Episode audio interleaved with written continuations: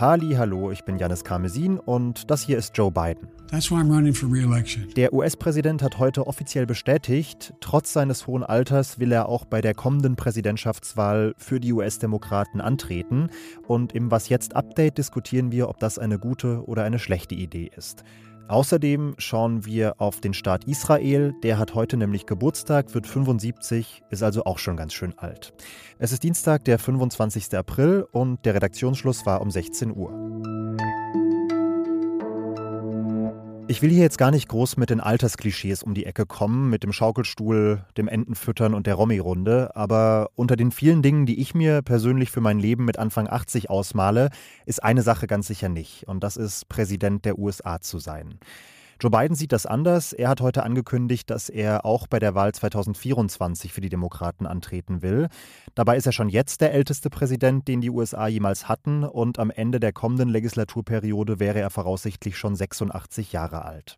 Seine Entscheidung ist deshalb durchaus umstritten. Und was machen wir mit umstrittenen Themen? Wir sprechen drüber. Und zwar in diesem Fall mit Rike Havertz. Sie ist internationale Korrespondentin der Zeit und unsere US-Expertin. Hallo Rike. Hallo Janis. Wie hat Joe Biden seine Entscheidung heute denn begründet? Er hat ein kurzes Video veröffentlicht, also kein großes Brimborium gemacht, weil es ja auch schon erwartet worden war, dass er das tut und hat gesagt, er hat vor vier Jahren gesagt, dass er um die Seele der Nation äh, kämpfen möchte. Das ist immer ein bisschen Pathos in den USA und dass er eben diesen Kampf fortsetzen möchte und dass er eben den Job beenden möchte. Let's finish the job, hat er gesagt. Und er hat natürlich auch gesagt, ähm, es geht um den Kampf gegen Donald Trump. Den hat er zwar wörtlich nicht erwähnt, aber die MAGA Republicans, also die Make America Great Republicans, und das sind die Trump-Anhänger. Allerdings ist ja noch gar nicht klar, ob Trump tatsächlich der republikanische Kandidat wird. Ist es da nicht durchaus riskant für die Demokraten, dass sie ihre eigene Kandidatenwahl so stark auf diesen vielleicht Kandidaten der politischen Gegner ausrichten? Ja, Trump hat ja schon gesagt, er möchte noch mal. Und du hast recht, die parteiinternen Vorwahlen, die stehen erst noch an, aber es war klar, dass sich Biden als Präsident jetzt irgendwann positionieren muss. Und für ihn ist das natürlich ein gewinnbringendes Argument gewesen vor vier Jahren. Er hat gesagt, ich kann Donald Trump schlagen, er hat das gezeigt. Und derzeit sehen alle Umfragen bei den Republikanern Trump vorne. Insofern ist das schon geschickt, seine erneute Kandidatur, also Bidens erneute Kandidatur mit Donald Trump zu verbinden. Und selbst wenn Trump es nicht werden sollte, sondern vielleicht jemand wie Ron DeSantis, der Gouverneur von Florida, der eine ähnliche Ideologie wie Trump führt, bleibt das Argument für Biden natürlich bestehen, dass er eben diesen Republikanern nicht das Feld überlassen will. In einer aktuellen Umfrage des Senders NBC haben jetzt noch vor der Ankündigung der Kandidatur 70 Prozent der Befragten gesagt, dass Biden nicht erneut antreten sollte. Jetzt sind die USA eine Demokratie und in einer Demokratie entscheiden die WählerInnen. Ist es da nicht strategisch unklug, sich gegen dieses allgemeine Meinungsbild dann eben doch aufzustellen?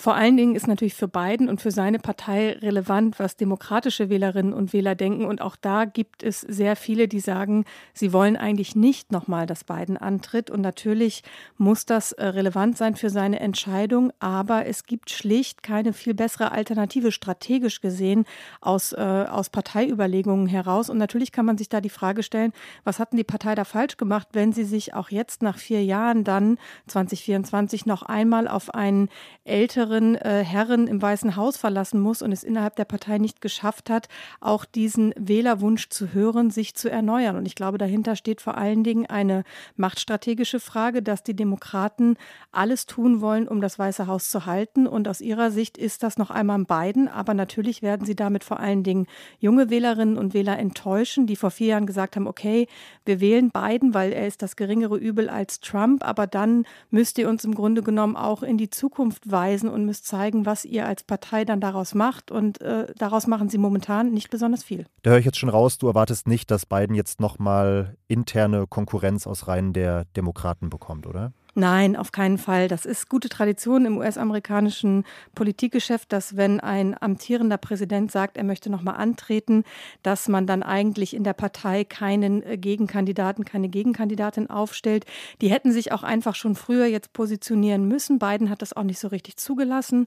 Und vor allen Dingen ist da sicherlich auch die strategische Überlegung, dass man Biden, der ja nun mal 80 Jahre alt ist, nicht noch durch einen kräftezehrenden Vorwahlkampf schicken will, wenn natürlich so ein Präsidentschafts Präsidentschaftswahlkampf in den USA ohnehin schon wahnsinnig anstrengend ist. Vielen Dank, Rike. Sehr gern. Machen wir eine kleine Zeitreise zurück an den Nachmittag des 14. Mai 1948. Vor Beginn des Schabbat versammelt sich damals in Tel Aviv der jüdische Nationalrat. Diese Versammlung ist ein historischer Moment, denn damals ruft David Ben-Gurion nur drei Jahre nach Ende der Shoah die Gründung des Staates Israel aus. את מגילת היסוד של מדינת ישראל. Heute Abend feiert Israel jetzt sein 75-jähriges Bestehen. Und falls Sie sich fragen, warum das heute passiert und nicht am besagten 14. Mai, der Feiertag richtet sich nicht nach dem gregorianischen Kalender, sondern nach dem jüdischen. Und nach dem ist heute, wie damals, der fünfte Iyar, an dem die Unabhängigkeit traditionell gefeiert wird. Es gäbe viel über die Staatsgründung zu erzählen, darüber, wie ein Zufluchtsort für jüdische Menschen aus der ganzen Welt entstanden ist, aber auch, wie damals Hunderttausende Palästinenser vertrieben wurden. Aber wir sind ja immer noch ein Nachrichtenpodcast, konzentrieren uns also vor allem auf die Gegenwart. Und in der ist die Stimmung im Land pünktlich zu diesem Feiertag dann doch sehr durchwachsen. Das berichtet unsere Korrespondentin Steffi Henschke aus Tel Aviv. Sie sagt, trotz des Jahrestages gibt es auf den ersten Blick in Israel gerade wenig Grund zu feiern. Wie du schon sagst, es gibt wenig Grund zu feiern. Objektiv, Israel steht innenpolitisch sehr zerrissen da. Auch für die Regierung gibt es wenig Grund zu feiern.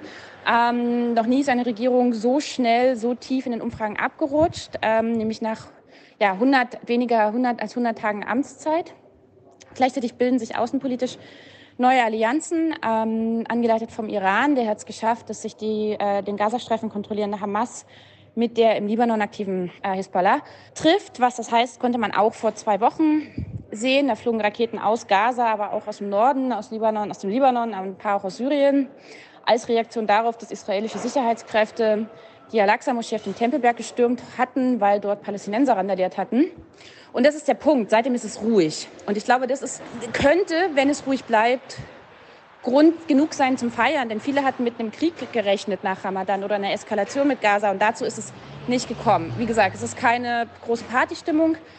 Aber sollte es ruhig bleiben, wäre das doch ein Grund zum Feiern oder Grund genug zum Feiern. Ja, man muss die Feste ja auch feiern, wie sie fallen. Es wird auf jeden Fall ein großes Programm zu diesem Feiertag geben. Der beginnt heute Abend auf dem Nationalfriedhof. Da werden zwölf Fackeln entzündet, die die zwölf Stämme Israels symbolisieren. Und bis Mittwochabend gibt es dann im ganzen Land Feuerwerke, Paraden und Konzerte. Was noch? Papageien sehen nicht nur brutal gut aus, sind hochintelligent, sondern es sind auch sehr soziale Tiere. Genau das kommt aber oft zu kurz, wenn sie als Haustier alleine zu Hause im Käfig gehalten werden. Und deshalb haben sich Forschende der Northeastern University und der Uni in Glasgow etwas überlegt. Sie haben sich gefragt, was wäre, wenn Papageien per Videocall mit Artgenossen sprechen könnten, wenn sie darauf gerade Lust haben? Und deshalb haben sie 18 Papageien beigebracht, mit einer kleinen Glocke zu läuten wenn Sie Lust auf ein Telefonat haben, dann bekommen Sie ein Tablet vorgehalten, können mit dem Schnabel ein Foto eines Artgenossen aussuchen und mit dem dann fünf Minuten telefonieren. Die Forschenden haben das Experiment gefilmt und das Ergebnis ist wirklich herzzerreißend. Ich habe dazu einen Beitrag der New York Times in die Show Notes gepackt. Alle Papageien haben dieses Angebot nach dieser ersten Schulung tatsächlich regelmäßig in Anspruch genommen. In drei Monaten gab es fast 150 Telefonate. Die Papageien haben bei anderen Tieren also durchgeklingelt, sie haben sich angekrächzt, gemeinsam gesungen, haben sich teilweise ihre Spielzeuge gezeigt. Und einzelne Tiere haben laut der Forschenden sogar per Videocall von anderen Tieren das Fliegen gelernt.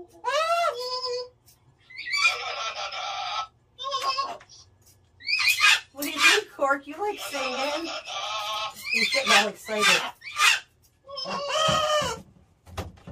Beim Großteil der Papageien haben die Halterinnen und Halter im Anschluss an die Telefonate Anzeichen für bessere Stimmung und Ausgeglichenheit wahrgenommen.